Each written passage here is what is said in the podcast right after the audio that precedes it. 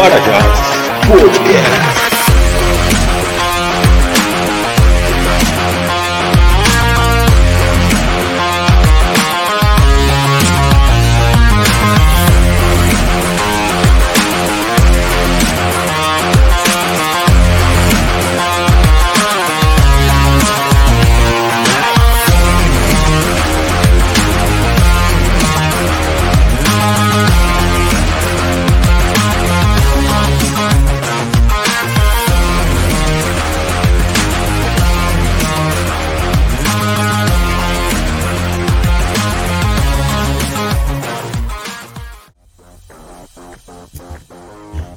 Saudações cordiais a todos. Estamos aqui em mais um episódio do Parajás Podcast, o podcast do Instituto Parajás. E hoje nós vamos falar sobre um tema importantíssimo: Oscar Dias Correia e o campo político brasileiro. A gente vai falar da face política deste personagem tão importante aí da história republicana brasileira. E para falar desse assunto, nós temos dois convidados especialíssimos, né?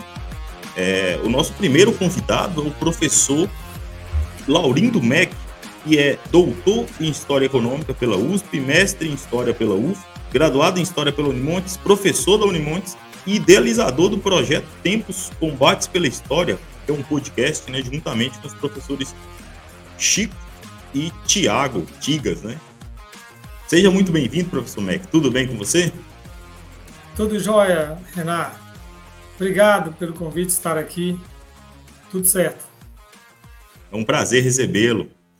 O nosso segundo convidado, também muito especial, também um prazer enorme recebê-lo aqui conosco, é o, professor, é o professor Oscar Dias Correia Júnior, que foi deputado estadual, deputado federal, graduou-se em Direito pelo UFMG, foi membro da Comissão de Sistematização da Assembleia Constituinte em 1988 e é professor da UniBH. Seja muito bem-vindo, professor Oscar. Tudo bem? Ótimo, Renato. Obrigado pelo convite também. Estamos aí às ordens. Tenho certeza que vai ser um bom bate-papo.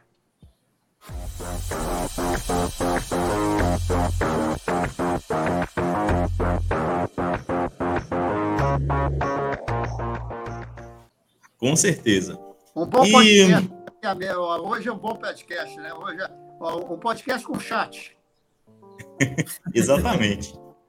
O, hoje eu gostaria de, de já é, é, ressaltar aqui de que o, Oscar Dias Correia ele é um grande personagem aí da, da história republicana brasileira, né? Ele foi é, é um, um, dos grandes nomes aí do, do, partido da UDN, ele esteve presente aí na, em, em importantes e significativos eventos aí da, da, nossa história republicana, né? E existem poucos trabalhos a respeito aí é, da sua trajetória, né? Do, do, da sua atuação no campo político. Hoje em dia, o professor Mac tem desenvolvido algumas pesquisas né, sobre, sobre os Dias Correia. Ele publicou um, um artigo interessantíssimo aí numa revista de Juiz de Fora, tá, tá publicando um outro artigo agora, né, professor Mac? E, e é um, um, personagem que merecia mais estudos, né? É, e, mas infelizmente ainda não aconteceu, mas aos poucos ele está sendo é, lembrado. O, no ano passado, ano de 2022, nós tivemos um, o centenário né, do nascimento do, do, Oscar, ele foi homenageado por todas as instituições que, que ele fez parte, né, STF, ABL, né, e, e, ele esteve em evidência em função do centenário. Né, teve livros comemorativos aí é, é, em relação ao Oscar, mas e aí, que, que, quem é o Oscar Dias Correia aí para vocês? Vamos, vamos começar a nossa conversa aqui, fiquem à vontade. Você quer que o MEC fale primeiro ou vai falar o filho? O filho. Pode ficar vontade. É, deixa, é, é, enfim, em primeiro lugar, eu quero agradecer o seu convite de novo. E, e, e, aí eu vou me permitir, com a sua autorização e do MEC também, eu vou me permitir chamar, chamar o ministro Oscar de meu pai. Porque eu acho que, enfim, eu acho que fica mais fácil. Enfim, é Oscar eu, Oscar eu, então chamando de meu pai, estabeleço, estabeleço uma, estabeleço uma diferença de cara, de plano. Vamos lá. É, é, eu estava eu tava até conversando com uma pessoa uns, uns dois ou três dias sobre ó, um pouco sobre isso, um pouco sobre o meu pai, sobre a história dele, sabe? Independente do livro, independente da comemoração do centenário, como o próprio Renato falou, é, eu acho que o traço marcante da personalidade dele é, seja, em primeiro lugar, a coerência política. Né? Ele sempre foi um homem absolutamente coerente. Segundo lugar, é um homem absolutamente transparente. É um homem, um homem reto, é um homem. É, aliás, o Sarney, na hora que fez o, o artigo sobre o meu pai, ele disse que o papai era, era um homem do bem. O papai era um homem do bem, realmente. Ele era uma figura, uma figura muito amada. É, obviamente tinha os seus adversários políticos, mas acho que não teve inimigos. Uma coisa é adversário político, outra coisa é, ter, é, é, é ser inimigo, que, que é uma diferença básica, inclusive, na política de hoje.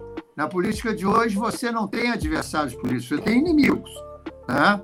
É, hoje você não tem embates contra uh, ideias, hoje você tem embates contra pessoas, o que é um negócio extremamente difícil e complicado. E, e, e aí talvez eu começasse a dizer que o, que, que o Oscar, e, e, aí eu provoco o professor Mac de uma vez, eu acho que o Oscar é um, é um típico liberal.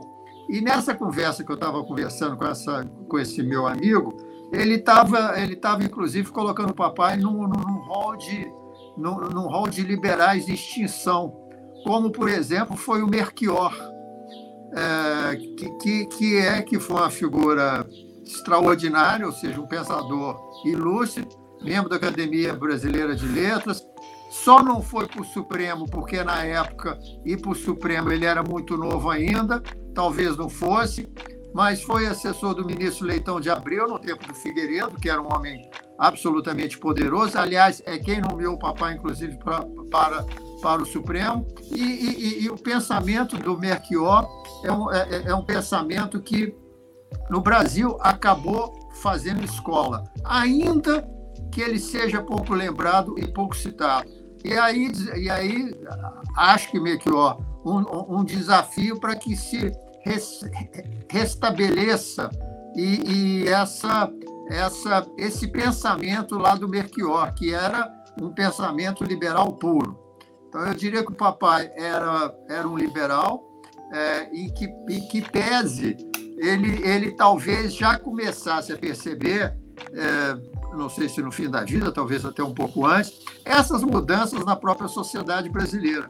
E aí e aí ele é, é, claro que às vezes a gente, a gente confunde um pouco esses conceitos liberais com conceitos, ou seja, esses conceitos políticos com conceitos econômicos, né? Então o papai começou, por exemplo, o liberal, ele que era um liberal tradicional, ele ele ele criou e você Renate acho que teve a oportunidade de ver isso, o MEC também, ele ele fez um livro tratando do societarismo, que que era é, afinal de contas, um liberal social, que as pessoas, é, hoje em dia, é, sempre que se fala em social, você remete o social para uma determinada tendência ideológica, imaginando que só essa tendência ideológica é que pode ter o social como é, escopo, como fulcro do seu trabalho. O que, o, o que não é verdade. Então, esse societarismo que lá o papai começava a falar era, era não era uma social-democracia, tá?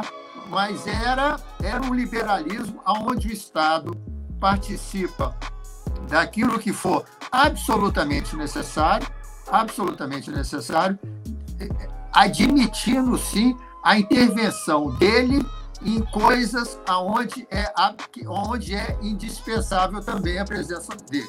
Por exemplo, hoje em dia a gente está, acho que isso está muito na moda, né? A gente está, a gente tem sempre que fazer os, o paralelo com o que é o presente. Não, não é como você é, ver o país sem uma camada de excluídos ou de pessoas que são menos favorecidas. É, é, é óbvio, né? Evidentemente, eu não vou, eu não vou imaginar igual a Marina ou igual o Lula, que citou que são 120 milhões, porque o, o número não é esse. Mas é um número expressivo que tem que ser considerado sim, porque ele é, ele é parte importante da população nossa e, e, e, e passa necessidade hoje de verdade. Então, a hora que você fala em liberal, é como se esses liberais esquecessem esse segmento da população. E o Oscar Correa é exatamente, além de ser um liberal, ele, ele, essa preocupação era muito forte nele, por isso é que eu, eu, é, eu destaquei isso, porque quando ele teve a oportunidade de ter uma função executiva, que foi no governo do Magalhães Pinto, e eu já, enfim, eu já me alongo um pouco e vou parar e vou deixar, evidentemente, a gente conversar um pouco mais, em vez de, em vez de ficar no monólogo, ele, quando teve a oportunidade de ser alguma coisa em uma função executiva, ele quis ser secretário da, da educação, porque ele achou que, através da própria educação, é que ele iria transformar, transformar a população de Minas Gerais, em especial essa que era mais carente, e que ele conhecia muito, porque ele foi deputado desde 1948, 47. Então, ele, ele andava em Minas Gerais inteira andava de jipe, de rural Willis, né? você não tinha avião naquela época, você andava de jipe, rural Willis, então ele conhecia o que era uma escolinha, como é que funcionava, o que era uma escola rural, a professor rural, as dificuldades todas. Então, a conversa dele com o Magalhães Pinto, que na época foi eleito governador, foi a seguinte: Magalhães, a sua promessa de campanha de construir 500 grupos escolares em Minas Gerais é real? É verdadeira ou ela é fake? que é uma palavra da moda hoje em dia, o Magalhães virou e disse Oscar, é real. E, e, é um desafio que nós vamos cumprir juntos. Aí o papai escolheu ser secretário da Educação do Magalhães Pinto, exatamente para que ele desse esse componente social que jamais no fim da vida, com mais intensidade, ele percebeu e viu que não podia desassociar esse pensamento do que deve ser também um, um liberalismo moderno. Então, a, a, assim, a grosso modo, em pinceladas é, um pouco mais rudes, é, acho que esses caracteres da vida do meu pai são muito marcantes, tá? E, e, e acho que possivelmente, é, talvez estabelecendo esses paralelos com o que é o pensamento de hoje, eles devessem ser mais explorados. E não apenas ele, outros tantos que, que, que é, estão aí e que pertenceram a uma geração extremamente exitosa, extremamente inteligente, extremamente capaz. Eu não, eu não gosto de fazer essa comparação, porque os tempos são hoje, mas acho que foi uma geração privilegiada, tá? E que você não vai encontrar muitas depois iguais àquela. Professor Mac, é, nós tivemos agora a visão do, do, do, filho, né, que conviveu ali no, no íntimo do lar com, com Oscar Dias Correia. Agora nós queremos a visão do, do pesquisador, né, que teve contato com, com, com, com, documentos, né, com, que fez suas pesquisas sobre esse personagem. E, e, eu gostaria que você comentasse também, porque o Oscarzinho ele falou que o, o pai dele, né, o Oscar Dias Correia, ele é um liberal em sua visão, né? Mas é um liberal que preocupa com um social também, que é uma característica de alguns tipos de liberalismo, né? Em suas pesquisas, no seu, num, num dos seus artigos, você comenta que o Oscar Dias, na sua percepção, né, isso foi o que você sentiu ali na, no, nas suas pesquisas, o Oscar Dias Correia, ele, é, em 2005, ele era, parecia ser mais liberal do que na década de 90, ou mesmo antes disso, né? Eu queria que você explicasse um pouco disso para a gente também, aí fazendo um link com, com a fala do, do Oscarzinho, por favor.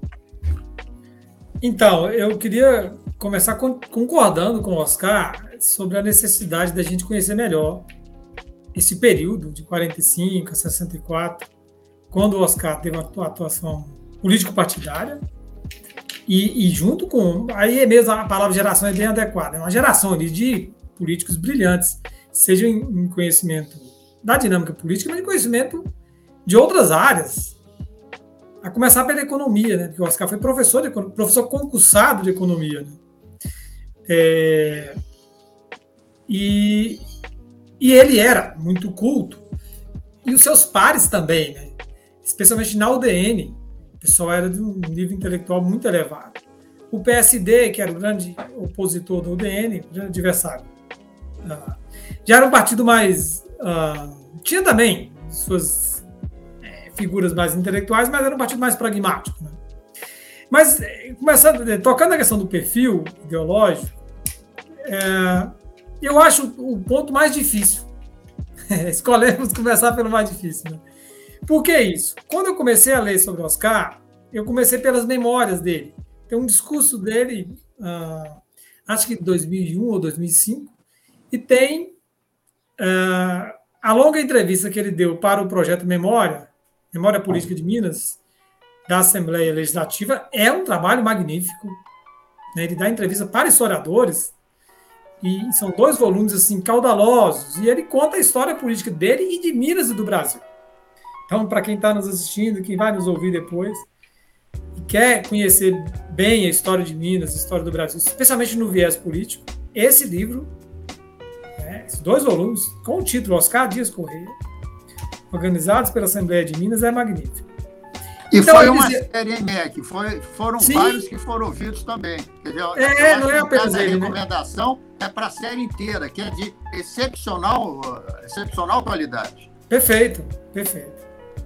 E, e, é interessante notar, porque assim, há algumas entrevistas em que o, o, o entrevistado conhece muito o assunto e o repórter apenas pergunta. Não é o caso.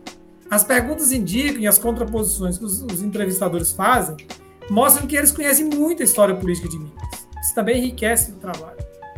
E aí eu dizia, como eu comecei pelas memórias, eu encontrei um Oscar uh, que aparece nessas entrevistas para a Assembleia e num, num, discurso em 2005, se não me engano, muito liberal.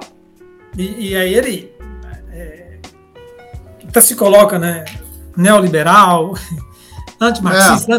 antissocialista, né? É bem retórico. Ele era um grande orador, né? É, então a minha primeira imagem foi essa. E junto com isso veio a imagem que eu trago da minha formação escolar, universitária da UDN. É, aquela imagem muito cristalizada do Partido Liberal, é, antivaguista, antidesenvolvimentista e tal. É, aí, quando eu comecei a estudar o Oscar, lá dos tempos 47, quando ele se elege deputado, né? até 66, quando ele encerra a carreira política partidária, eu encontrei uma figura muito mais complexa. Muito mais interessante de se estudar, inclusive. E aí, que converge com o que o Oscarzinho falou. Eu estou íntimo já, viu, Oscar? Tinha Oscarzinho por influência de Fica Renato. à vontade, fica à vontade, fica à vontade. que combina com o que você está dizendo agora. Que era... Uh, um liberal e o udenista a toda prova, depois acho que a gente pode abrir um, um capítulo especial aqui para falar da paixão dele pelo UDN. Né? Até, até, o fim da, até o fim dela. Sim, sim. E, Ele e nunca se conformou o com o fim do partido, né? É, e também o fim dele, o fim dela e o fim dele. É, eu notei isso nas falas dele. E, e aí eu comecei a encontrar um Oscar, assim, que lógico era liberal, e, e aí eu preciso pensar, o mundo estava vivendo a Guerra Fria, então não tinha muita margem além daquilo ali. Né? Mas o, a imprensa publicava periodicamente, especialmente nos anos eleitorais, uma espécie de perfil ideológico. Tinha ali 15 ou 20 pontos descrevendo os candidatos. E eu fui vendo os perfis de Oscar. E eu notei né, nas pesquisas que é, um desses jornais que publicava era um jornal cujo editor, o diretor, era amigo do Oscar. Então, aquele, aquele perfil era o que o Oscar queria divulgar. Então, ali aparece, assim, coisas muito interessantes. Ele vai se colocando como um homem conservador, contra o divórcio, ah, contra o voto dos analfabetos, é, liberal, como nós dizíamos, mas aí aparecem uns itens assim, que me chamaram muita atenção. Então ele dizia: sou favorável à taxação dos grandes lucros favorável à intervenção do Estado em setores estratégicos, como o Oscar acabou de falar. É, reatar as relações comerciais com o bloco soviético. Eu fui olhando aqui e falei, mas isso aqui não combina com aquela imagem que eu tinha. É uma figura mais complexa. É, e aí eu fui olhar, fui ler também discursos dele no Congresso Nacional, nos anos 60, 50 e 60, e isso aparece lá também. E aí eu fui atrás da literatura especializada, encontrei uma tese de doutorado muito boa do Jorge Chalub é, sobre a UDN, sobre a economia política da UDN. E aí o Jorge Chalub não fala só do Oscar, fala de vários outros. Né? É, apresenta essa tese, que o pensamento da UDN é muito mais complexo do que parecia e é um liberalismo muito específico. É um liberalismo que é, via o Estado e a política como instrumentos para a transformação da sociedade. E não apenas o indivíduo, não apenas o mercado. E aí, o terceiro passo que eu dei foi ler o próprio livro do Oscar, sobre economia política, lá de 55 ou 56, se não me engano. E aí ele demonstra muito conhecimento, passando pelos grandes autores da economia daquele tempo, e ele, inclusive, elogiando Keynes, que era um, né, a grande figura do pensamento é, social-democrata, enfim, de um, de um capitalismo. E que, foi, e, que foi o no, e que era o nome do cachorro dele. Ia falar é. isso agora. Ah, não sabia desse detalhe. Que era o nome do cachorro dele, Keynes. E quem deu, e quem deu esse cachorro para ele foi o, o, então, enfim, o ex-colega e ministro Leomar Balieiro. A gente está falando ah. aqui, ou seja, a gente está falando em grandes nomes.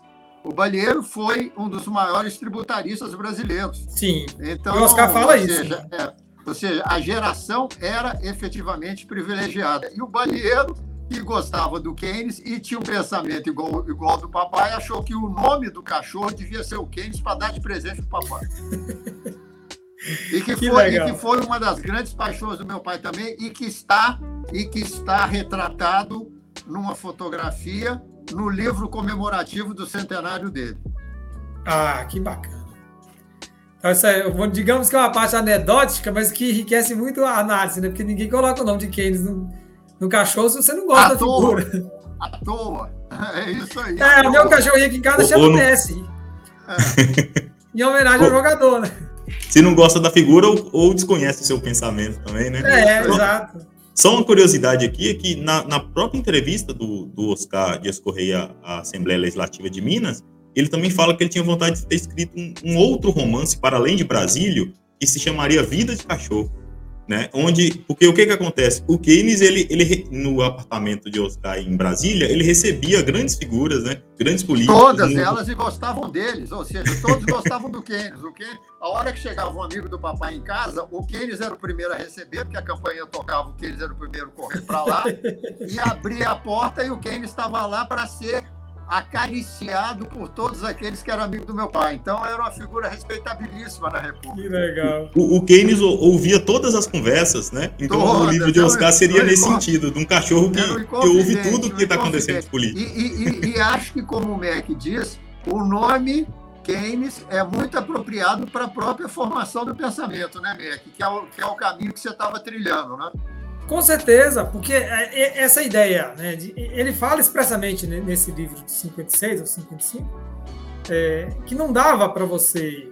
Bom, ele está dentro dos parâmetros do capitalismo, né? Não, não, vai, não vai sair disso nunca. Né? Era uma opção muito clara dele, uma convicção da propriedade privada, do trabalho assalariado, das liberdades, enfim, é, das liberdades econômicas. Né? Ah, mas ele reconhece que a, a, evolu a evolução não, a transformação do sistema capitalista impunha um mínimo de planejamento.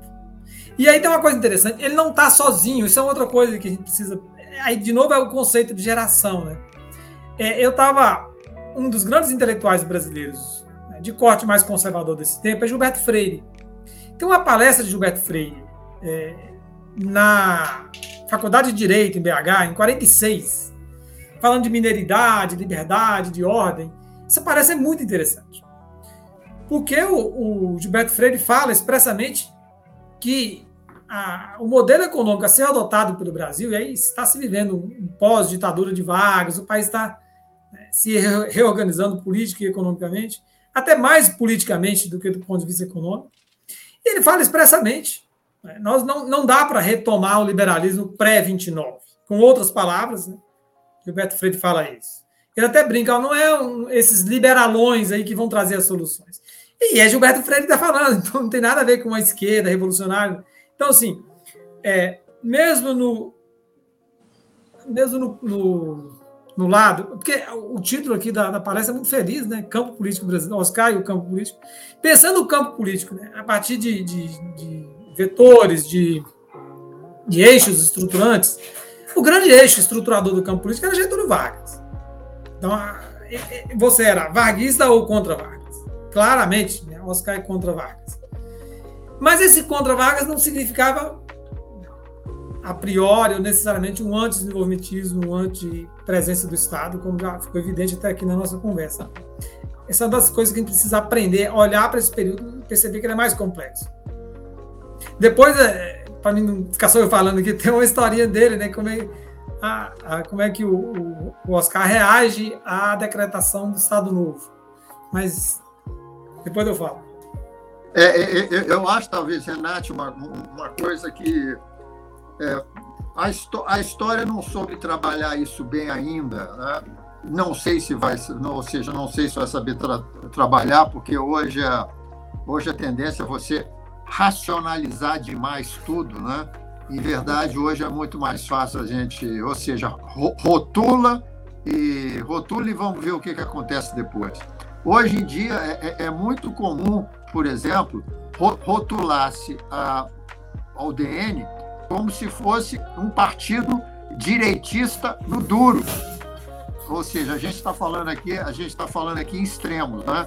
Ou seja, é como se o DN fosse todo mundo radical de direita, evidentemente com todo pensamento radical de direita ou com todo pensamento de, de direita, sem que, sem que se houvesse atenuantes históricos e que, e que existiram que viessem a justificar esses mesmos atenuantes. Então, é, a, a, ainda, até porque antes não, antes não tinha muito esse negócio de direita e esquerda, né? Aliás, o Mega acabou de falar isso aqui agora. Quer dizer, o PSB era mais um, era mais um partido partido, eh, digamos, rural, ou de proprietários rurais, enfim, os grandes fazendeiros, os grandes nomes. A UDN tinha mais os profissionais liberais, tinha mais essa característica de gente mais eh, nova, mas, mas isso não quer dizer que é, tanto um quanto o outro fossem de esquerda ou de direita. É claro que nessa mesma oportunidade, nessa época, começam a surgir, por exemplo, o Partido Getulista, o PTB, tá?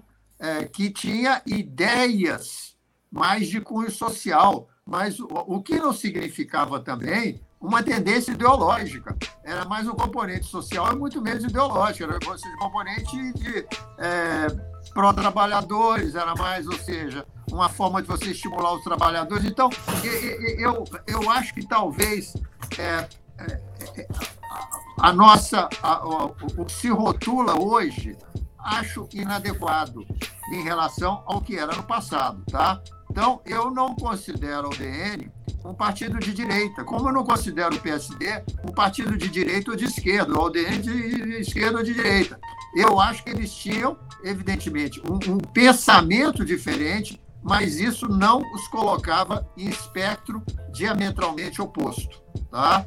Eu, eu se é que a gente pudesse dizer isso hoje, quer dizer, hoje você é direita, centro-direita, centro, é, centro-esquerda, esquerda, não sei mais o que lá. Eu, eu acho, se eu pudesse pôr esse, especial o DN, eu colocaria o DN centro-direita para direita, mas no máximo, né? no máximo um partido de centro, centro partido de centro, centro-direita. Por quê? Porque talvez historicamente, e, e, aí o Mac falou uma coisa interessante, eu acho que quando, uma coisa, Mac, uma coisa é a gente está no palanque, e a coisa é você ter o conhecimento da vida. Talvez esse Oscar Correia que você conheceu, que foi o Oscar Correia já do próprio depoimento, que deve ter sido em 95, 96, já era um Oscar Correia escolado na vida. E como escolado na vida, talvez ele perdeu um pouco o roupante do palanque. Não vamos longe. Não vamos longe. O presidente Lula do palanque é um do presidente Lula da rua, do, ou, ou dos próprios atos. Quer dizer, a, a, a linguagem do presidente Lula não necessariamente é igual à, da ação dele. Né? Então, então, eu acho que essa, isso a gente tem que talvez é, dar, ou seja, é, é, acho que estudar um pouco mais, né? O MEC acabou de dizer aqui, acho que talvez a gente tenha estudado pouco essa geração, estudar um pouco mais para poder entender o que, que era efetivamente a, o conteúdo, o pensamento, intrinsecamente o pensamento de cada um deles. É, aí sobre o DN, eu, eu queria fazer dois registros, talvez três, assim. A gente está ah, falando aqui, a gente está falando aqui é muito engraçado porque ah, só como enfim, isso a título a título ilustrativo. Esse, hoje nós temos 36 partidos políticos existentes, ou 37, mas tem outros 15 ou 16 em processo de formação no TSE. Tá? Um desses partidos, salvo o melhor juízo, se é que não mudou, é o DN. E, e, o mais engraçado é que a maior bancada do Congresso de hoje é do PSD do Kassab. Então, outro dia, por exemplo, agora no fim de semana, o Kassab foi na televisão, foi, na, foi no Canal Livre e deu uma, e deu uma entrevista. Eu, eu ouvi o Kassab e me lembrei dos PCDistas do passado. Tá? E, e, aí eu fiquei imaginando o seguinte: acho que está faltando um, um, um, denista do passado para falar no presente. Porque eu acho, que, eu acho que é importante você fazer essa.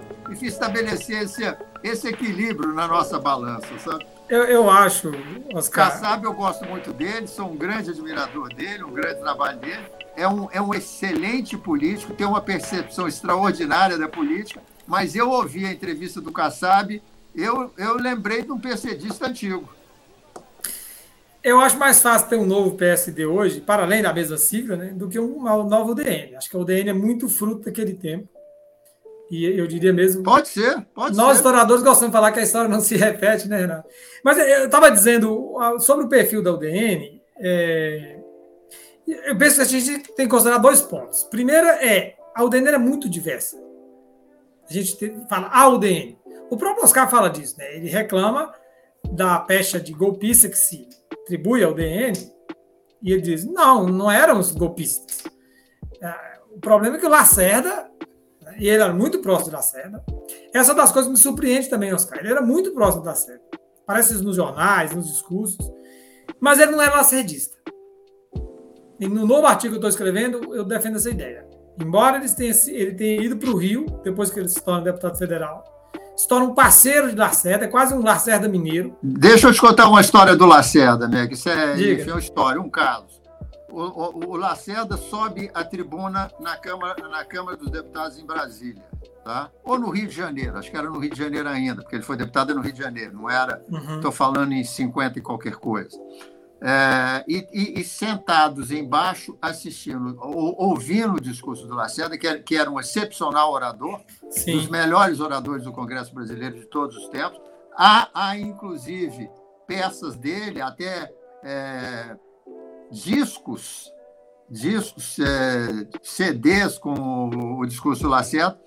O, o, o, sentam, senta o papai e o balheiro embaixo, e o balheiro olhando para cima e vendo o Lacerda falar, disse para o papai o seguinte: Oscar, ele tá, ele não tem razão, não, mas eu estou achando que ele está falando a verdade. Ou seja, tão convincente era o Lacerda que até, até às vezes aquilo que ele dizia, mesmo não sendo verdade, transformava-se em. E aí é o que você está dizendo. Talvez o papai fosse admirador do Carlos Lacerda né? mas não quer dizer que ele era lacerdista. Né? Não, não Por era. exemplo, é, o lacerdista da época, e que, que até recentemente estava aqui conosco, era o Célio Borja, né? ministro do Supremo, que foi deputado, a Sandra Cavalcante, que, que era o lacerdista tradicional. Então, esses eram, além de ser admiradores de Lacerda, eram lacerdistas. Agora, a, quem gostava de, de embate quem gostava de, de briga, por exemplo, não, não podia deixar de ser lacerdista ou de gostar do Carlos Lacerda, ainda é, que não ele, fosse lacerdista. Ele se tornou a, grande voz né, da oposição ao varguismo né, e, e a Juscelino. Mas eu dizia, o, o, perfil da UDN, perfil ideológico, eu concordo, em linhas gerais, com o que o Oscar falou, de centro, centro-direita ou direita. Mas, como eu dizia, tem que pensar dois pontos. Ela é muito diversa, tem correntes dentro da UDN, isso é destacado por estudos clássicos, como de Maria Vitória Benevides, é, e estudos recentes. A prova, nós... a prova disso, depois eu não estou querendo interromper, havia a UDN Bossa Nova. Sim, né? Sarney, pro, pro Juscelino, pro... É, Sarney era o DN Bossa Nova, Seixas Dória era o DN Bossa Nova, é, a Luísio Alves, o DN Bossa Nova, Zé Aparecido era o DN Bossa Nova, e houve o Denisas Bossa Nova caçados. Sim. É, isso aí. E, então, há que se considerar isso, nessa diversidade interna. E isso desde 45, quando o partido é fundado. até a sua extinção. E o outro ponto é, o partido se transforma durante o período. São 26, 21 anos né, de duração. Então, não dá para olhar de maneira estática e né, botar uma etiqueta. Tem que considerar dois, essas duas variáveis. É, e sobre o. Lembrei aqui agora, Oscar e Renan, da, da eloquência né, do Lacerda, eu assistindo a minissérie JK, não sei se vocês assistiram. Talvez Renan não, porque ele é bem mais jovem. Mas isso, uh, quando foi o centenário. Eu assisti também, mãe era meio criança ainda. Ah, pois é, magnífica. E aí tem muita coisa dos debates legislativos, né? José Maria Alquimim, ah, e tem, lógico, Lacerda. Né? O José de Abreu interpreta Lacerda, ele interpreta muito bem. E aí, as cenas em que Lacerda discursa, dá para ver isso. É um negócio assim, deixar o público magnetizado com aquela fala. É... E, e, assim, dando exemplos concretos dos momentos em que Oscar está, pensa e age de maneira diferente de Lacerda, há, há três momentos históricos cruciais. Em 50, 50 né, quando Vargas é eleito presidente, e aí há um movimento de parte da UDN, inclusive liderado pelo Lacerda, de questionar o resultado, exigindo a maioria absoluta que a Constituição não exigia. E o Oscar se coloca contra. Ele fala expressamente numa entrevista a um jornal que não estava na Constituição, não, não, havia que se reclamar. E ele era muito anti-Vargas. Então, naquele momento, ele está na UDN, ele é anti-Vargas, mas ele não está com Lacerda nesse movimento. É, em, 60, em 55, né, quando há um movimento para impedir a posse de Juscelino Kubitschek, e o Lotte faz um, chamado contra-golpe. De novo, Oscar não está no movimento é, de atropelar a Constituição. E em 61, quando o Jânio Quadros renuncia, é, uma parte né, dos militares, uma parte da sociedade brasileira é favorável a impedir a posse de João Goulart, que era o vice. E o Adalto Lúcio Cardoso, que era a liderança da UDN, faz um discurso enérgico em favor do cumprimento da Constituição. E ele diz: Eu sou anti-João é, Goulart, mas ele é o presidente legítimo. E o Oscar vai nessa mesma direção. Então, são três momentos cruciais. É, quando é que o Oscar abraça o um movimento contrário que está na Constituição? Ele tenta se justificar, né? Dizendo que o Goulart já tinha quebrado a Constituição. Em 64. Aí, nesse momento, no, no, em 64, Lacerda e Oscar estão na mesma. Eles sempre estiveram no mesmo barco político, mas nesses momentos, nessas tensões de romper ou não com o texto constitucional, é, desses quatro momentos, apenas em 64 ele está com o Lacerda. Ah, mas eu ia falar aquela hora, né, como é que ele, o, o como é que o antivarguismo de, de Oscar se desenha desde o início. Né? Em 37, ele conta né, que não, tá nas memórias, viu, Oscar? Talvez você, como filho, ouviu outra versão dele. Que ele estava Ou talvez eu nem ouvi, né? Ou talvez é, nem tenha ouvido, né? Ele estava na faculdade de Direito, estava tendo aula, né? Estava um professor dando aula lá, até anotei o nome dele aqui. Professor Ildefonso Mascarenhas. Era muito bom professor. Chega Exatamente. a notícia do. Chega a notícia do. De que o Vargas fechou o Congresso, né? Do, do 10 de novembro, do golpe. Isso 10 de novembro de 37. Aí o Mascarenhas fez um discurso espinafrando Vargas e defendendo a democracia, a liberdade, baixou a lene Vargas. E aí os estudantes, a garotada né, empolgadíssima, saiu carregando o professor Mascarenhas pelo corredor, carregando ele nas costas, exaltando o professor. Entre esses alunos que carregam o professor está o Oscar Dias Correia. Então, no texto que eu estou escrevendo agora, já escrevi, na verdade, eu enviei para para avaliação da revista, eu conto essa história como uma espécie de momento inicial em que o jovem Oscar começa a se formar né, como uma pessoa muito crítica de Vargas. É, ele tinha 23 anos nessa época. Pois é.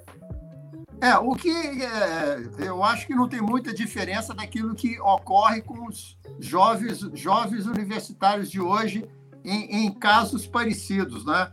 Uh, ou seja, a solidariedade absoluta é naquele sentido que o Oscar tomou na época, o papai tomou na época. É, o ambiente, isso também a gente precisa destacar, o ambiente ali da, da sociedade de Belo Horizonte, nos anos 40, quando ele termina a faculdade de Direito, é, aquele, aquele mundo ali dos advogados, dos professores de direito, da OAB. Tinha um instituto importante que era o IAB, Instituto dos Advogados do Brasil. É, é ali se germinou a UDN, a seção mineira da UDN. E é o mundo de Oscar. Então, é, é um processo, digamos que, entre aspas, natural que ele ingressasse na UDN. Ele até fala que quando o Manifesto dos Mineiros é publicado em 43, ele era muito jovem, né? ninguém chamou ele para assinar, porque não era uma figura conhecida como viria a ser, né? E ele fala, mas se alguém tivesse chamado para assinar, eu teria assinado, com toda certeza. Que era o mundo dele. Como, como ele fala que, que, que, no outro episódio, o Pedro Aleixo é, levou um determinado documento para ele assinar o documento. Aí ele já era deputado. E era também uma matéria difícil e polêmica. Ele foi, indagou do doutor Pedro o seguinte: doutor Pedro, o senhor assinou? Aí o Pedro falou: assinei. Se, se, se o senhor assinou, eu assino e vamos presos juntos. é isso aí. É, tinha sempre, ou seja, tinha sempre aquelas figuras que eram as figuras que eram símbolos para ele. O que, que é um símbolo da política do meu pai? O símbolo da política do meu pai, eu diria que era o Milton Campos. Com certeza. É. É, Pelo que ele fala nas memórias, né? É, eu acho que nas memórias dele, quer dizer, o Milton era o, para, o, o paradigma do homem público do meu pai. Né?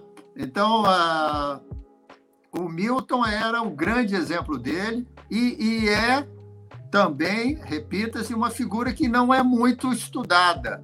O pensamento do Milton, quer dizer, o Milton, enquanto político, enquanto homem público, enquanto, enquanto jurista, é, então, é, eu acho que o, o, exemplo maior era o Milton. E todos aqueles que, e todos aqueles que tinham uma ligação com o, o Milton. Em termos de faculdade, por exemplo, o Franzin de Lima, que era, que era, era professor da faculdade daqui, é, e era um homem muito ligado ao Milton, e foi inclusive secretário da Fazenda do Milton, era um outro exemplo do meu pai. Então, e, é, é, esses paradigmas é que, é que serviram de modelo para a vida pública dele afora. É, eu queria voltar também. E que você ponto. não tem muitos mais hoje, né, Mac? Infelizmente, a verdade é essa. Hoje você conta nos dedos de uma mão, generosamente de duas, essas figuras em quem você possa, é, ou seja, referir-se como exemplos que devem ser seguidos. Sim. É, é, é, dizer o seguinte, aquela, aquela discussão que nós fazíamos sobre o perfil ideológico, o Oscar, falou, Oscar me ajudou a entender uma coisa sobre a política brasileira nos anos 40, 50, que eu, eu não tinha prestado atenção. Que, isso foi a partir da entrevista, que ele fala que o, o, o debate sobre política econômica, sobre desenvolvimento, não estava colocado antes de Juscelino. Ele até fala, eu, antes de Juscelinista, mas ele fala assim, eu reconheço que Juscelino teve o mérito de trazer essa discussão. E, e aí ele diz: os embates da UDN com o PSD eram embates políticos. Não eram projetos econômicos distintos, eles não estavam discutindo isso.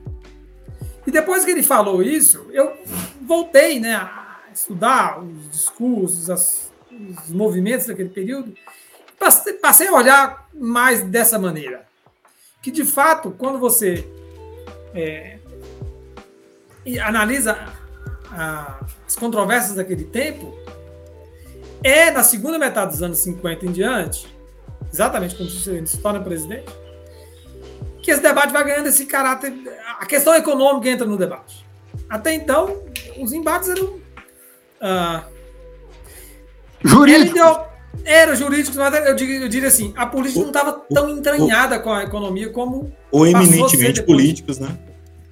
É, muito isso. E, e, aí tem um detalhe interessante, aqui eu não, não tenho como. Eu, eu acho que talvez, quer dizer, eu acho que, não, não sei, isso que você está agora, isso que você sugeriu agora é um negócio interessante. Eu acho que talvez a preocupação nossa, ou seja, das, das eh, as pessoas na época, talvez o pensamento era um pouco mais provinciano, né? E na, ou seja, provinciano no sentido de limitado à sua província. E limitado à sua província, possivelmente, era mais de natureza político, uh, eventualmente administrativo. É, é claro que falava-se muito, você lembra muito disso, nomeação de delegado, nomeação de não sei o que lá. Talvez a birra da época era muito mais essa, né? É, fulano de tal indicou uma diretora de escola, uma, uma inspetora que é adversária política nossa. Mas não era ou seja, não tinha um conteúdo econômico igual você está falando. Eu acho que era, era mais uma coisa localizada, talvez dentro desse espectro administrativo Sim. político. Não, é, é, um negócio interessante, eu não é, tinha pensado Agora, na, na, virada do, da segunda metade dos anos 50 diante, a coisa vai ganhando outros contornos.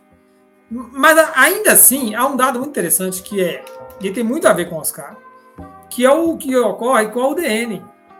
Quando o governo militar é, extingue os partidos e, e cria a lei para fazer surgir o bipartidarismo, a, um setor da UDN ficou muito chateado, contrário àquilo ali.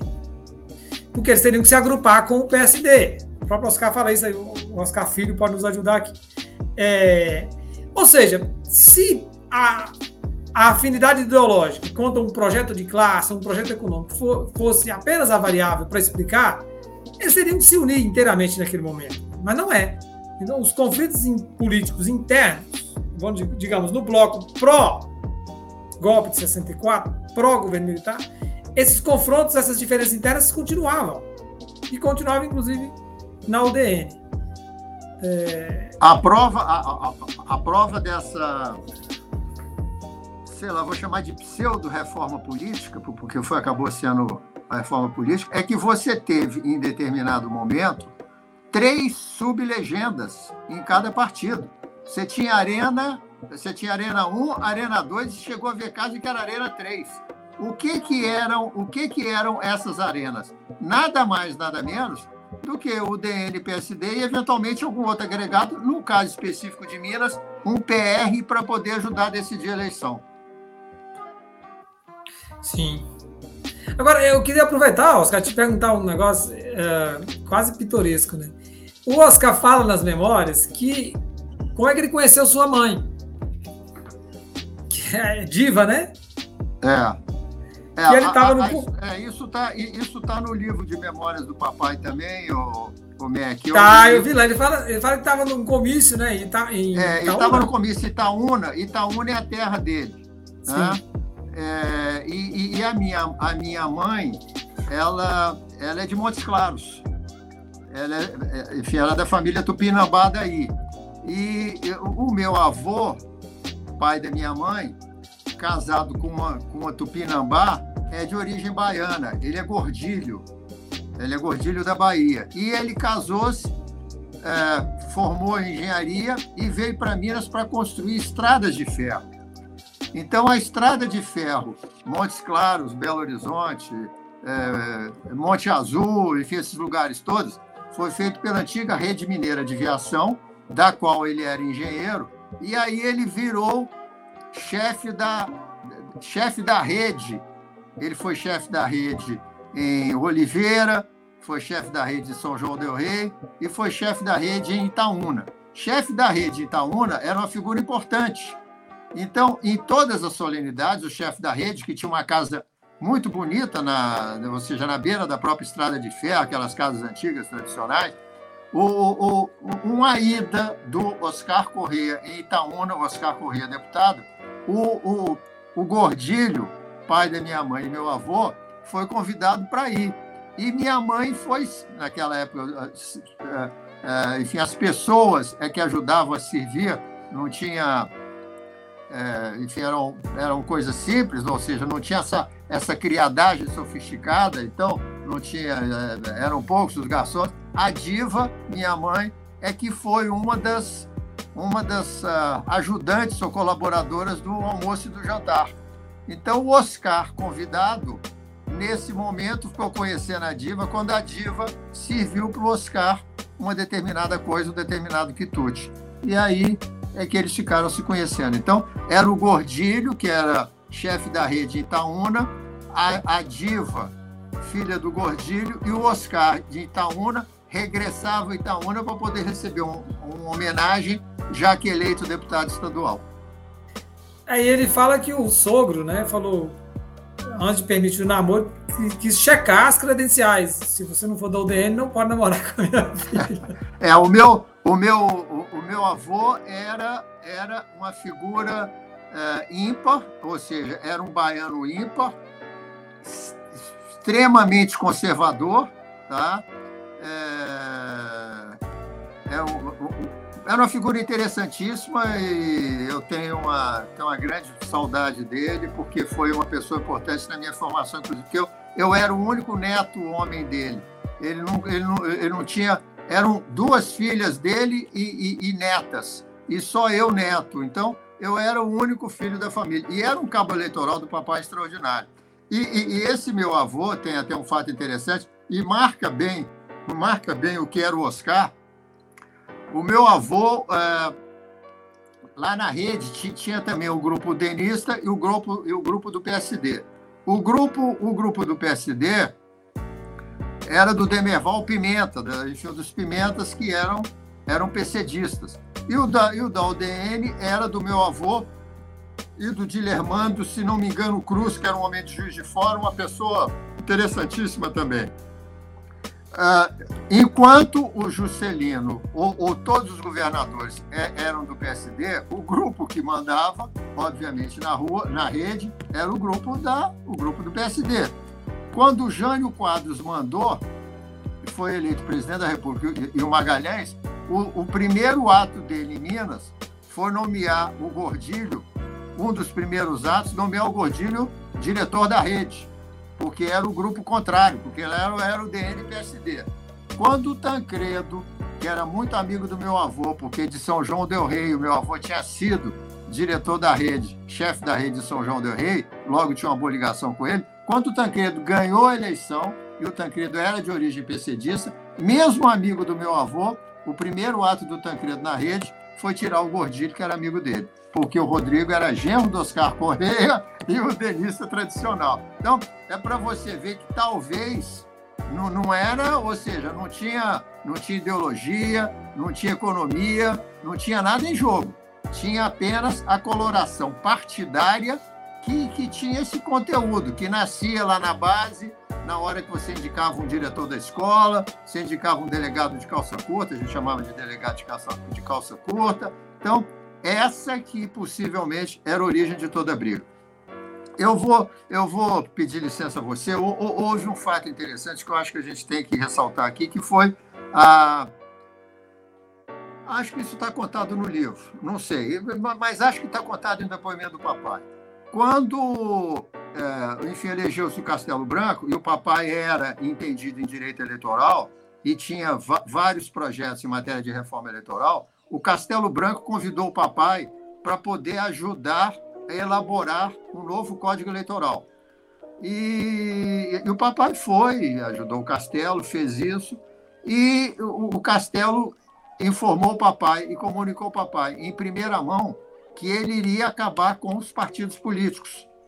Isso eu estou falando possivelmente em 65, 66, é isso, Beck? Eu sei que tem essas datas mais de cor, Renato também. Acho que 65. É informou o papai que iria acabar com, com ah, os partidos políticos que não se identificavam com o que era o componente revolucionário da época, o conteúdo revolucionário da época. Papai falou para ele o seguinte: olha, presidente, evidentemente a decisão do senhor, imagino que o senhor já deva ter pensado sobre ela, refletido, mas acho que vai ser talvez um dos maiores equívocos do processo revolucionário. E o Castelo acabou, acabou, acabou o DN. Nesse momento, a hora que acabou a UDN, vocês todos sabem disso, é, foi, foi o momento que o papai achou que estava encerrada a carreira partidária dele, não política, porque depois ele voltou, mas a partidária. E, e mesmo convidado e convocado em outras oportunidades para voltar para a política, ele não quis voltar. Eu, e aí eu volto um pouco àquilo que eu defini como um traço dele, que era a coerência. Porque o homem que tinha a, o amor por um partido político, como ele tinha em relação ao DN, fora da UDN, ele, ele não se sentia incluído incluído em nenhuma outra gremiação, porque nenhuma outra faria tão bem a ele ou o supriria tão bem quanto a UDN o supriu durante a sua vida partidária toda.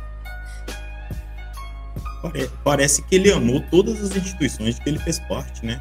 A ABL, o, o, STF. Ele era, ele era, um, ele era um homem de paixão extrema. Por exemplo, no Supremo, ele era muito. Ele, era, ele foi em determinado, inclusive, em determinado momento, e a gente está falando em Supremo, que é, um, que, que é hoje uma é hoje uma instituição que está muito na moda, né? Ah, ah, o Supremo, quando houve a Constituinte, e eu fazia parte da comissão eh, que, que, tratava especificamente do Supremo, a Organização dos Poderes, eu era o presidente dessa, dessa comissão e morava com meu pai na época, é, o papai ia é, sistematicamente, uma vez por semana, ele ia aos jornais defender o que ele entendia deveria ser a essência do Supremo. Ao contrário dos outros ministros, que, que como eram conhecidos os ministros do Supremo na época, acautelavam-se todos né? e deixavam, enfim, utilizavam outros instrumentos que não a palavra, que não a, o discurso, para poder difundir as suas ideias. E ele foi muito criticado. O, pró, o próprio Pimenta da Veiga, que é, que, é, que é meu amigo e era amigo do meu pai, em determinado momento, durante a Constituinte, papai deu, deu, uma, declara, deu uma determinada declaração em relação à quantidade de partidos políticos, dizendo que era um absurdo a quantidade de partidos políticos que nós tínhamos. E o Pimenta foi aos meios de comunicação, ele era subrelator de uma comissão qualquer lá da Constituinte, ele foi aos meios de comunicação e criticou o papai veementemente, dizendo que o ministro Supremo tinha que dar palpite, não tinha que falar nada. Mas Oscar. essa era a natureza do meu pai. Ele, ele era um homem de polêmica. É. Eu agora aproveitar essa conversa sobre a Constituinte, eu vi escrito, não sei se é no perfil da Fundação Getúlio Vargas, que uma das posições mais é, controvertidas que seu pai tomou foi se opor à convocação da Assembleia Constituinte. Você se lembra disso? Não, eu, eu não. Ele, ele, eu não sei se ele se opunha, porque talvez ele não, ele, até porque o que se discutia na época é, é se estava realmente caracterizada a quebra, ou enfim, a, a, a uma ruptura do sistema a ponto de chamar-se uma constituinte, não apenas uma reforma constitucional, uma emenda constitucional. Talvez tenha sido um, mais um problema de semântica em relação ao que, ao que era realmente, ao que foi o período de 1988. A gente estava realmente, era aí, ainda que se fale em, em, volta da democracia, em volta de. Será que era. É, isso era efetivamente a circunstância de se formar uma, uma constituinte?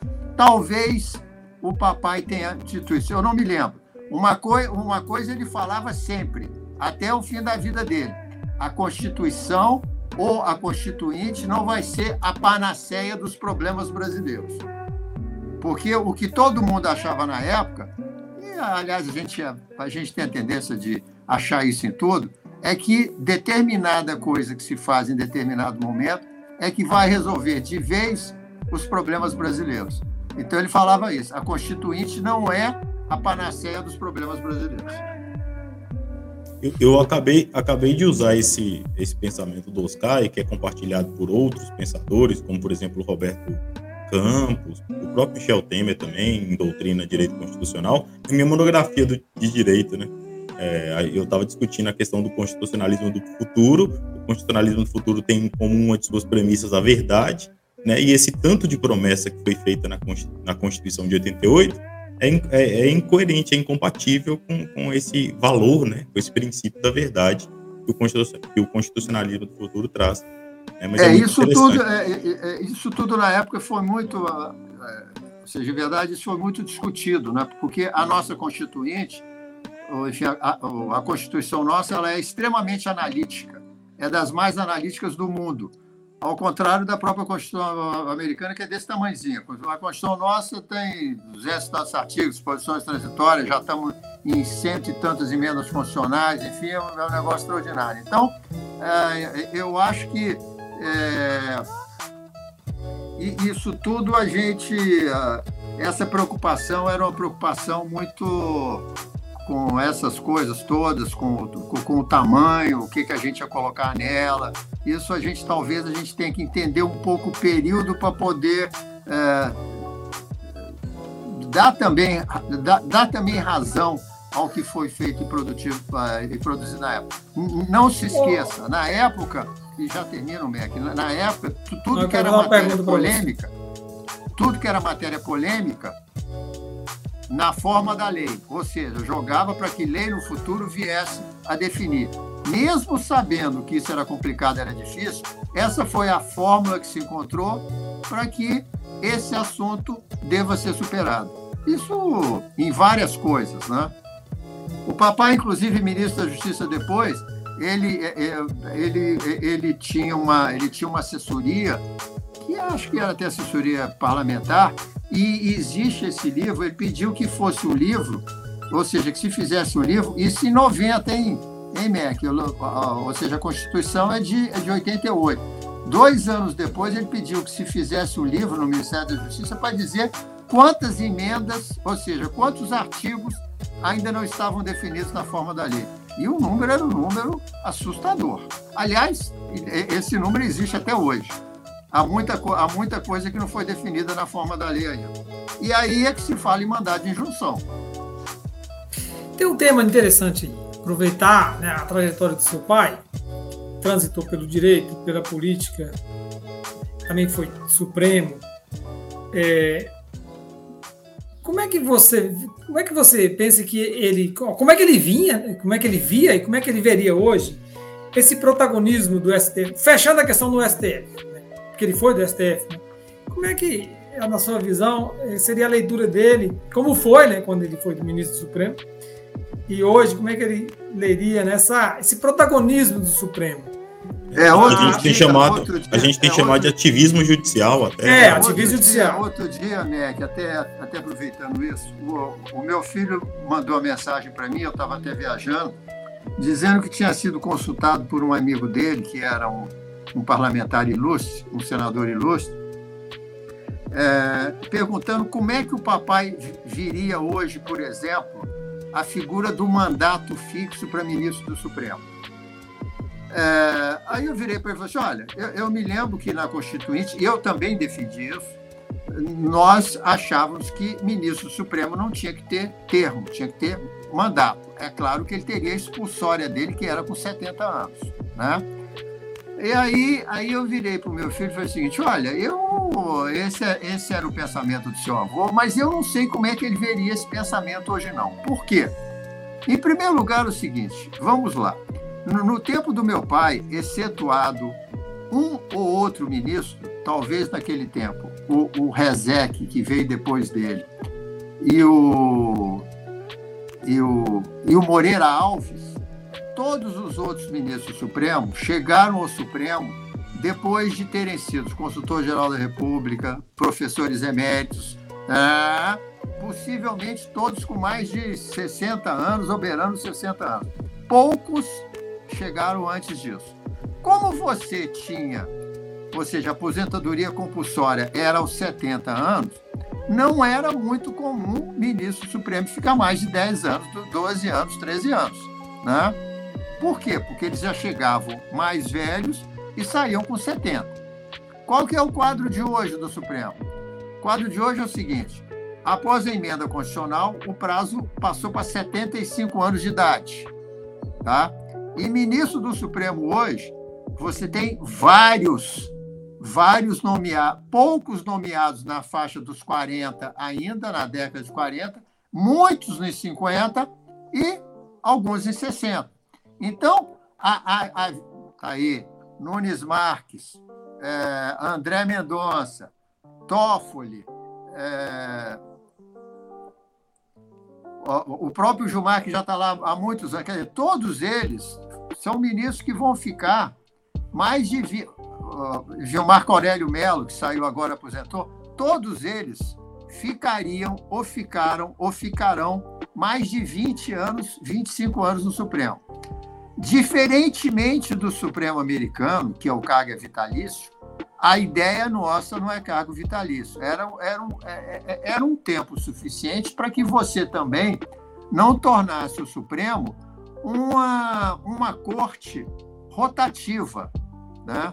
aonde, e, e, e, e, eu vou chegar num ponto importante agora, aonde as pessoas, enfim, aonde as pessoas ficassem pouco tempo, muito tempo, e acabassem, acabassem ficando viciadas. Então, é, hoje, qualquer ministro supremo fica no mínimo 15 anos. Então, talvez estabelecer um tempo de duração de mandato hoje não seja uma coisa despropositada. O que, que eu quero dizer com isso? O que eu quero dizer é o seguinte: é que tem várias emendas constitucionais que estão sendo discutidas. Agora, inclusive, é, tem gente que está falando em mandar de oito anos, em mandar de 12, etc. Será que talvez não. Eu não penso isso ainda, mas eu, eu, eu acho que talvez Oscar Correia entenderia um pouco mais isso hoje, o que era uma coisa inimaginável para ele, para ele no passado. Então eu acho que ele tinha, o papai tinha essa essa essa grande essa grande característica, né? que ele, ele tinha uma visão futurista da, daquele momento que ele que ele estava vivendo. Então ele ele hoje talvez no presente ele sei, acho que ele pensaria diferente. E aí eu volto ao Supremo de novo. O que que o Supremo fez ontem? Ontem, especificamente ontem. O Supremo ontem por 6 a 5, ele definiu, aliás, tem até uma manifestação do Fux em redes sociais. O que que o Supremo fez? Ele ele é praticamente acabou com, com, com coisa julgada e direito adquirido em matéria tributária.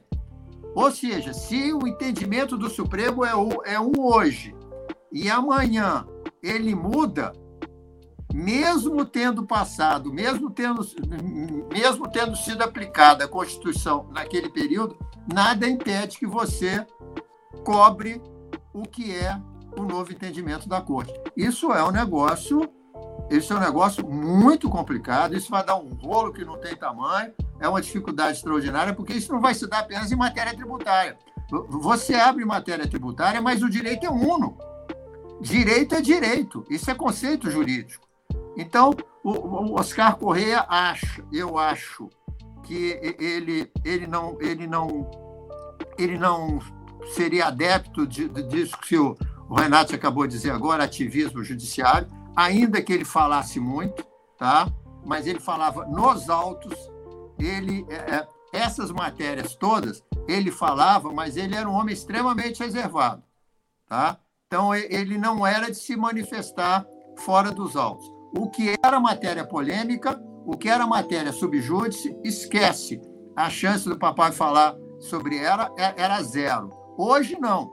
Hoje todo mundo fala sobre tudo, nos autos ou fora dos autos, ou enfim, enfim, aonde foi. Então, esse ativismo judiciário, eu imagino que isso talvez não fosse simpático para ele.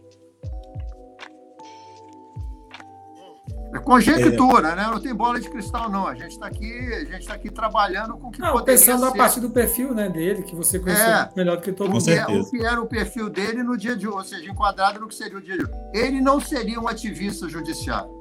Aliás, aliás, ele falava muito, existe uma, existe uma teoria jurídica que é chamado direito alternativo. Vocês conhecem. O, o que é o direito alternativo? O direito alternativo ele é menos, ele é menos uh, formal e, eventualmente, consuetudinário. Consuetudinário em que sentido? No sentido de que ele é menos da lei e mais, talvez, da prática e dos costumes. O meu pai não era um homem de direito alternativo. Ele era, ele era um homem da lei formal, da lei escrita. Por isso é que ele era menos simpático ao direito anglo-saxônico do que ao, ao, outro direito, porque o direito anglo-saxônico anglo é consuetudinário e ele era um homem de direito formalista. Oscarzinho, é, o, o seu pai, em memórias, né, em seus livros, ele, ele fala que o que o inspirou a escolher a carreira jurídica, né, o direito, foi primeiramente o seu avô, que o colocava para ler, para treinar oratória, né, que incentivava a estudar. Ele subia num banco de, no, no, no, é, enfim, esses bancos de, de, de, feira, de carregar verdura e tal, colocava aquele banco, um tamboretezinho daquele banco, ele subia em cima e, fazia um discurso da época qualquer escrito, ele lia o discurso. E, e segundo o. Isso está nas o, memórias dele. Tá, sim. E segundo o, o Rui Barbosa, que era uma inspiração para ele. Né? Um grande orador, um grande jurista, né? Então é, serviu de inspiração e ele acabou escolhendo o direito. E a gente vê que seu pai formou-se em direito, né, na Universidade de Minas Gerais, atual UFMG, né? Ele foi deputado estadual, deputado federal, né? Entre outros cargos. E a gente percebe que, em, algum, em alguma medida, a sua trajetória é muito parecida com a dele também, né? Também fez direito no FMG, também foi deputado, deputado né, estadual, federal. É, eu queria te perguntar a respeito da, da inspiração, da sua inspiração, né? Em que medida o seu pai te inspirou nesse sentido? Por que escolheu o direito, né? Não, eu disse para você, eu disse para você que nós todos que de, de uma forma ou outra abraçamos a vida pública, a gente tem que ter referências, né? A, ou seja, a referência dele era o Milton, Franzen, etc, etc. A, a, minha referência política acabou sendo o meu pai. Independente de ser o meu pai, o pensamento do meu pai, a coerência dele, a trajetória política dele, a atividade política dele, o dia a dia dele, a, o, o, comportamento pessoal. Então, ele foi, ele foi uma grande inspiração para mim. Tá? E, e, é uma inspiração permanente. Tá? A propósito do, propósito do, do Rui, a, a, a, no ano passado, a Universidade de Itaúna prestou, prestou homenagem para ele. Ele é um dos fundadores lá, lá da universidade. E o... fizeram uma semana jurídica. E, e, e eu fui convidado para ser, o, ser o palestrante inicial. E, e, aí, enfim, uma das, um dos uh, eram vários temas, né? Eram várias palestras, mas um dos temas era ética. E aí eu fui, eu fui na, eu fui num livro do papai que ele escreveu. Aliás, eu estou com esse livro aqui na minha mesa, uma coincidência danada, que, que são estudos de direito político constitucional. E tem uma um discurso dele sobre ética, ética e moral. E, e aí eu fui revisitar a oração dos jovens de Rui, que, que eu conclamo todos vocês a, de alguma forma, darem uma olhada, revisitarem. É uma peça maravilhosa. É uma peça maravilhosa de Rui. Né? E, e, e sintetiza bem aquilo que o papai falou, na, que está aqui em artigo dele, nesse especificamente sobre ética, e o que foi a vida pública dele. Então, é, inspiração em Rui, com certeza. Inspiração em Rui, enorme. É, aliás, ele, ele e, e, e, todos os advogados brasileiros deveriam se inspirar mais em Rui. Então eu, eu o, o, o, meu exemplo, o meu exemplo, e falo isso com muito prazer, não é piegas nem nada. O meu exemplo foi o ministro Oscar Dias Correia, um ministro, professor, uh, advogado, tudo isso. Ele, é, ele era um homem múltiplo, né? E como, e como o Mac falou, acho que quanto mais a, a gente lê o papai no tempo, a gente conhece um pouco mais, enfim, conhece um pouco mais, né? E, e aí explica algumas coisas que acaba que, que eram misteriosas para gente, mas que têm razão de ser na medida em que você começa a ler a trajetória dele toda. Ô, Renato, se você me permitir uma mais uma pergunta aqui para o Oscar. Você falou da inspiração, Oscar, do, no Milton Campos, no Rui Barbosa, mas eles estão falando de figuras do direito e, e no caso de Milton, da política. O Rui também, né, que foi ministro. Mas o, o Arnold Velling fala numa, num episódio da, num podcast, né, Renato, da Academia Brasileira de Letras, em homenagem ao Oscar.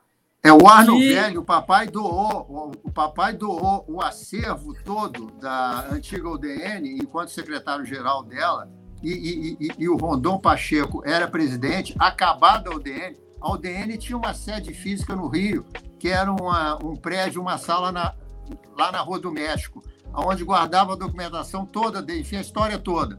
E o Arno Velling era presidente do Instituto Histórico Geográfico na época. E o papai doou, doou o prédio e doou toda a história para o Instituto Histórico Geográfico. E o, enfim, o Arno Velho, o dia que teve o lançamento lá do livro do papai, o Arno foi, fez até uma manifestação extremamente simpática, é uma grande figura. Então, que, que riqueza para o Instituto do Rio, né? Mas o, o Velling fala, então, nesse episódio, que a, pode-se ver a sombra de Dante Alighieri no, no Oscar. A grande influência literária dele, intelectual de alguma medida, né, especialmente o livro Divina Comédia.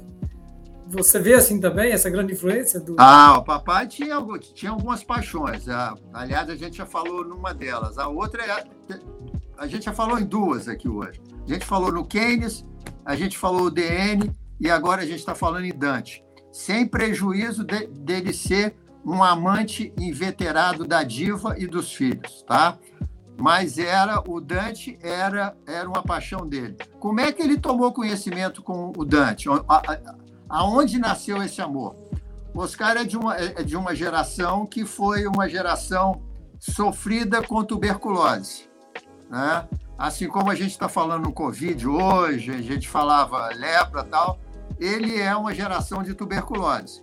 Então, ele teve uma tuberculose que o deixou é, no, no, no, leito da cama durante sei lá, cinco, seis meses, sete meses, aquele, ou seja, a gente curava, a gente curava pneumonia e tuberculose na cama.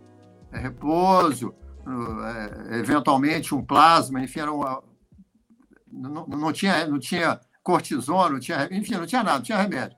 Então, ele começou a pedir, até porque ele pô, não tinha condição de fazer nada, ele começou a pedir aos amigos dele que levar, em especial Itaúna, que levassem livros para ele. Aí é que ele começou, ele começou a aprender, ele, ele aprendeu o inglês, o francês, a ler e falar o inglês, o francês, o italiano no leito da cama.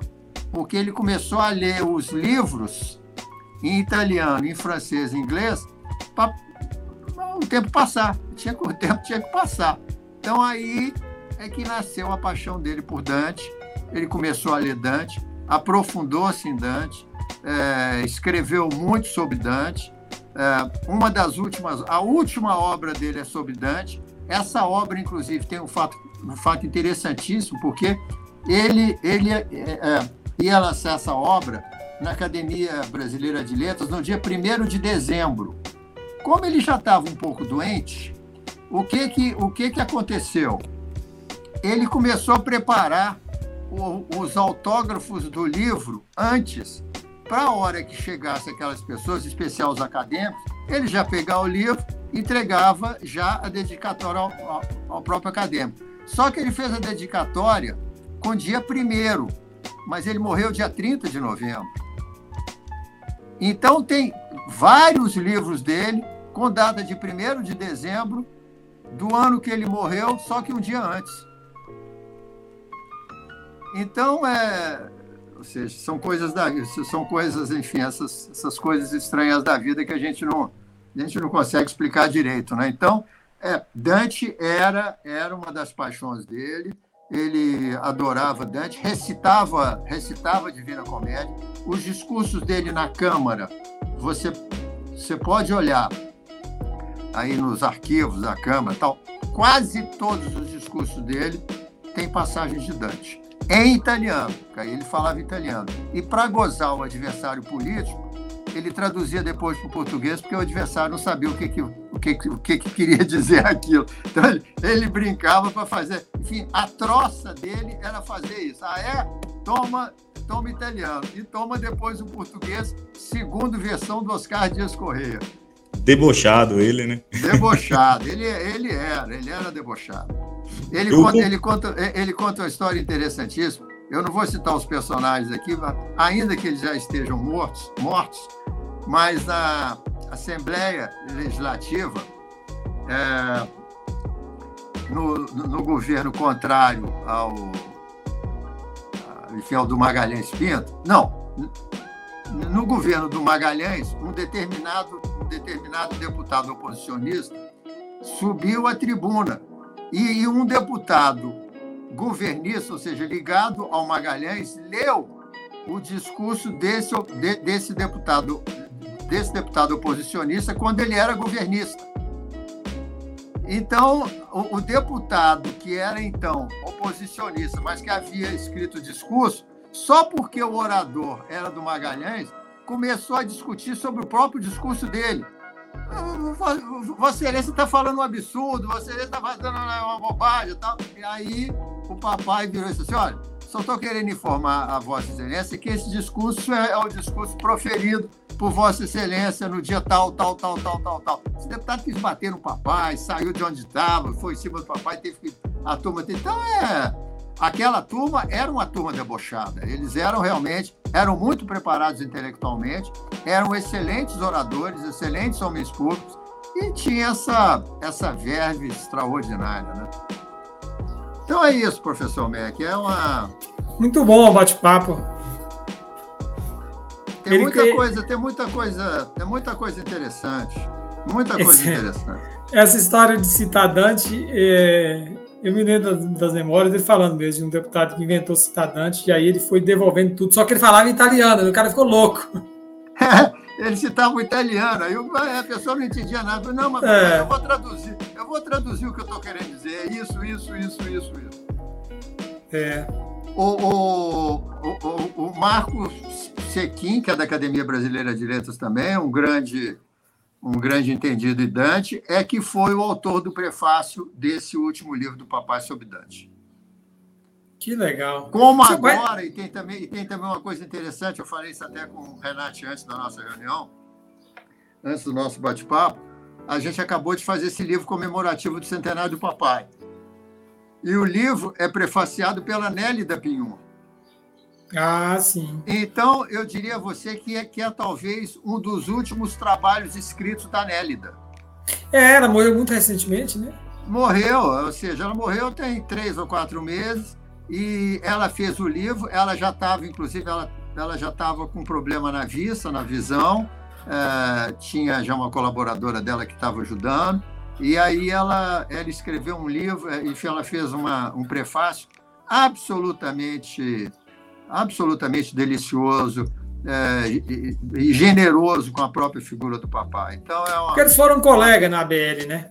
Foram colegas lá, é uma perda lamentável. E, e aí ela fala que, que, que, ele, ele foi a pessoa, ele foi o jurista a quem ela recorreu em determinado momento para dar, dar para ela uma orientação jurídica sobre determinado assunto que era do, que era do interesse dela tal a confiança e o gosto que ela tinha nele e por ele. Que legal. Eu fico impressionado ele falar aqui. Você falar, ele fala isso na memória também, né? Que ele aprendeu é, italiano assim, de maneira autodidata, porque ele, ele conhecia muito a ponto de traduzir o livro de Dante, né? Traduziu, não, ele traduziu a Divina Comédia. Esse, esse último livro dele é tradução de parte da Divina Comédia. Poxa, porque assim, você saber ler uma outra língua, para você é uma coisa, mas traduzir um óbvio, um clássico. Não, ele, ele, ele, ia, ele ia à Itália, eu me lembro, é, já fora do parlamento, para poder ir aonde tinha coisa de Dante, para poder aperfeiçoar o conhecimento dele sobre Dante. Impressionante. Ele era, ele era efetivamente apaixonado por Dante. E na Academia Brasileira de Letras, a hora que você entra, tem o, o busto do Dante. Ah, é? Engraçado, é. Então ele se que não é da Academia casa, né? Brasileira, né? Que não é da Academia Brasileira, mas está lá o busto do Dante. Como exemplo, uh, exemplo, exemplo acadêmico e literário a ser seguido. Enfim, eu quero agradecer a você aí a a participação, achei que foi ótimo. Acho que essas coisas todas, eu fico muito feliz em saber que há muita gente preparada estudando essas pessoas e esses tempos, porque uh, nós somos fruto da história. Se nós não tivermos, uh, enfim, a preocupação em preservar a história, o nosso país é um país que não tem memória. Sem história, então, a memória desaparece. Verdade. Eu, eu, eu fico satisfeito em saber que. Você falou que a, a sua mãe é de Montes Claros? Ela, ela é Tupinambá. Ah, tá. Tem até, tem até um primo dela que foi. Ela era diretor da Faculdade de Direito do Alto Tupinambá e de Montes Claros. Ah, sei, sei quem é. Deve ter aposentado, né? Aposentou, aposentou. Eduardo aposentou. Eu me lembro dele aqui. É, a família da minha mãe é, é daí de Montes Plaza, Tupinambá. A do meu avô é Gordilha, a do papai, a origem, do, a origem da família do portuguesa. papai é portuguesa e veio para o Brasil em 1900 e pouco. É, eu li o livro em que seu pai conta, é. uma espécie de biografia do pai dele, do seu avô, né? É. Manuel veio... Dias Correia. Isso. um português Rio, brasileiro. É. Veio para o Rio e depois para Itaúna, né? É, pois é, descobriu Itaúna. O mais engraçado é que ele achou que, quer dizer, isso o papai fala, é, ele achou que Itaúna tinha muito da característica da cidade dele natal. Então ele chegou aqui, em vez de mudar, ele falou: não, eu vou ficar aqui, porque isso aqui, isso me lembra a minha terra.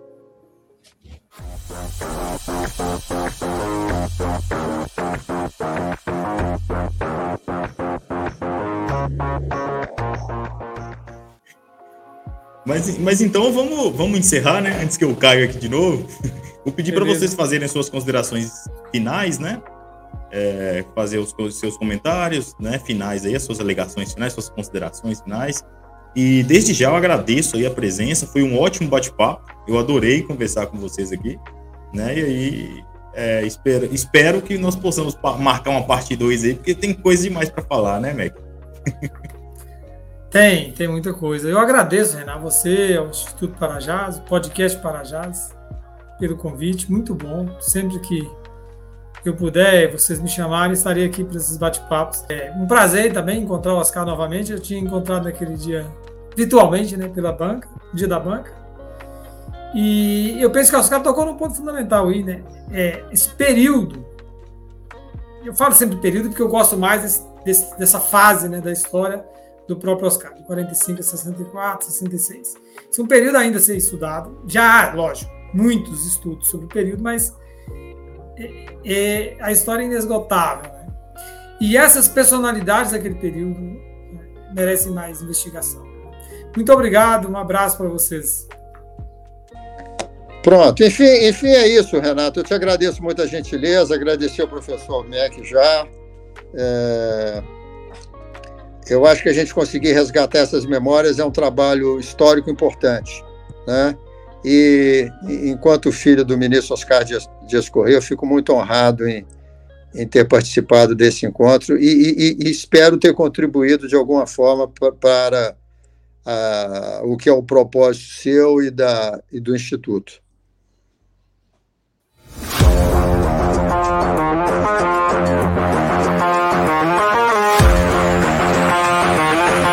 Para já, podcast.